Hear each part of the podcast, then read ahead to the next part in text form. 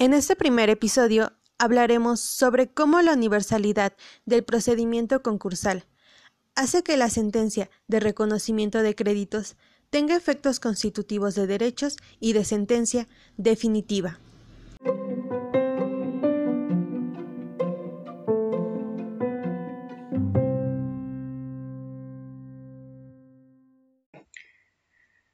Hola, bienvenidos a una emisión de Concurso Mercantil.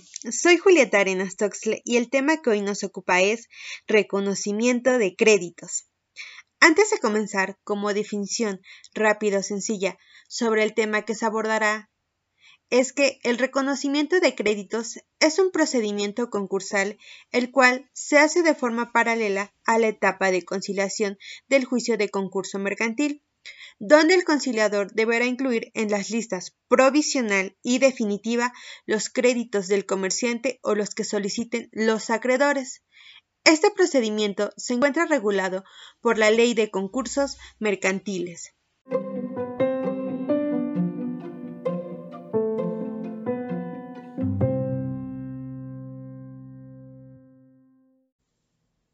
Comencemos. ¿Cómo inicia este procedimiento de reconocimiento de créditos? El reconocimiento de créditos iniciará a los 30 días naturales después de que se haya publicado la sentencia del concurso mercantil en el diario oficial de la Federación. Consiste en que el conciliador deberá presentar al juez competente la lista provisional de créditos del comerciante declarado en concurso mercantil. Por otro lado, los acreedores también podrán solicitar el reconocimiento en tres momentos.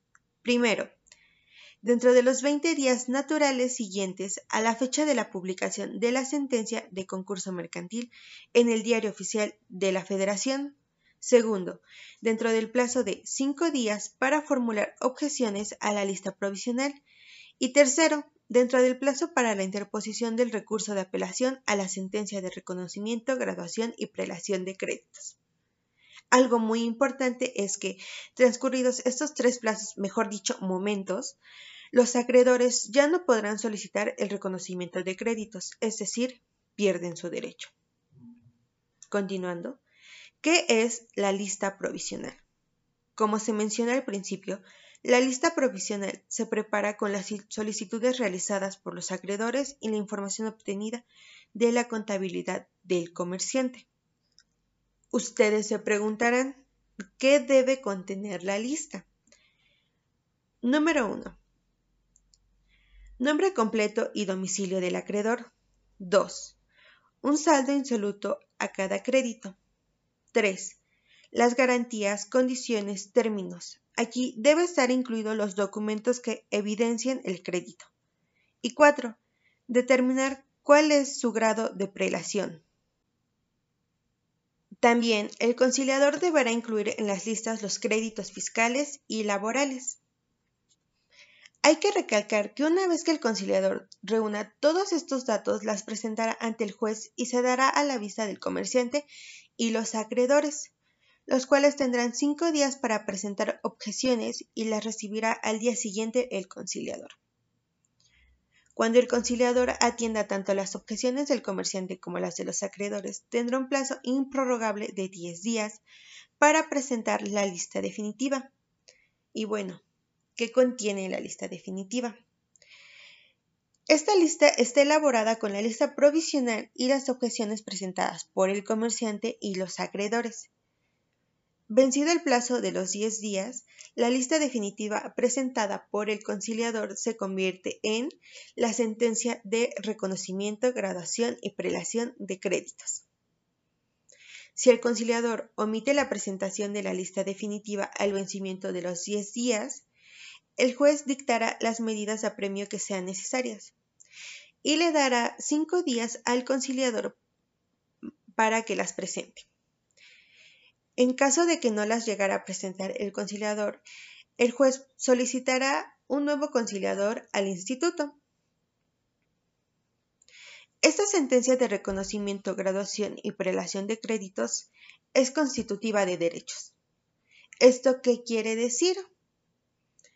Que los acreedores reconocidos en dicha resolución o sentencia podrán ejercer los derechos de, primero, derecho a aprobar o vetar un convenio concursal. Segundo, derecho a ser pagados a los montos, graduación y prelación que se les haya sido reconocida. Dentro de este procedimiento de reconocimiento de créditos, me gustaría más que señalar, sino precisar que también hay créditos colectivos, en los cuales también se presentan solicitudes de reconocimiento de crédito. En este caso, solo basta que los acreedores tengan un representante en común para que comparezca ante el conciliador o síndico a solicitar el reconocimiento. Cabe mencionar que cualquier acreedor del crédito colectivo estará habilitado para comparecer de manera individual a solicitar el, reconocimiento del crédito respectivo. En este último supuesto, se deducirá de dicho crédito el monto reconocido en lo individual al acreedor. Bueno, una vez terminado de explicar todo el procedimiento que requiere para llegar a la sentencia de reconocimiento, graduación y prelación de créditos, toca el momento de hablar sobre el recurso de apelación. Bueno, en este caso, por conducto de sus representantes, el comerciante, cualquier acreedor, los interventores, el conciliador, el síndico o hasta el Ministerio Público del concurso, podrán apelar a la sentencia de reconocimiento, graduación y prelación de créditos. Bueno, el recurso de apelación deberá interponerse ante el propio juez a los nueve días siguientes de que surte efectos la sentencia de reconocimiento, graduación y prelación de créditos. ¿Qué debe contener este recurso? Bueno, el recurso debe estar integrado por los agravios, se deben ofrecer pruebas, deben venir incluidas constancias. En caso de que no se incluyan constancias, este, el juez va a desechar de plano el recurso. Si el recurso presentado cumplió con todos los requisitos mencionados anteriormente, este, sigue el siguiente paso, que es el autoadmisorio del recurso de apelación, el cual va a correr traslados a las contrapartes en un plazo de nueve días siguientes a la notificación para que la contraparte conteste. Conteste los agravios. Eh, deberá también ofrecer pruebas e incluir constancias adicionales. Puede que haya sido una explicación breve, pero sin embargo yo considero que fue concisa sobre cómo se presenta este recurso de apelación. Bueno, una vez explicado, este, vamos a dar por finalizar este tema. Y a manera de conclusión, este, como ya vimos, el reconocimiento de créditos se lleva a cabo de oficio. Los acreedores podrán presentar sus solicitudes. Es necesario la presentación de la lista provisional y posteriormente la lista definitiva, y con base a esto se va a dictar la sentencia de reconocimiento, graduación y prelación de créditos. Es forzoso de que tenga que ser dentro del concurso mercantil, ya que los acreedores solicitan el reconocimiento de sus créditos, pues es la ley de concursos mercantiles la que señala el procedimiento para que se lleve a cabo cualquier pago, conforme a los montos y grados reconocidos, siendo que dicho ordenamiento es de orden público. Por mi parte, eso es todo por hoy. Espero les sea útil esta información. Para más información relacionada, amplia o precisa sobre este tema en específico, los invito a visitar las fuentes consultadas por su servidora. La primera fue Ley de Concursos Mercantiles en su título cuarto. La segunda fueron dos documentos obtenidos de la Biblioteca Jurídica Virtual del Instituto de Investigaciones Jurídicas de la UNAM, titulados el primero, el concurso mercantil, sigue siendo un juicio universal de Francisco Abimael Hernández. El segundo, titulado Concurso mercantil, instrumento de conservación empresarial del Estado mexicano, de Griselda Nieblas Aldana, quien es licenciada en Derecho por la UNAM. Y el último fue una jurisprudencia de la décimo época titulada Concurso Mercantil, la no impugnación del crédito concursal en los momentos que establece la ley, ocasiona su impugnabilidad por la existencia de cosa juzgada. Y gracias por escucharnos, hasta la próxima.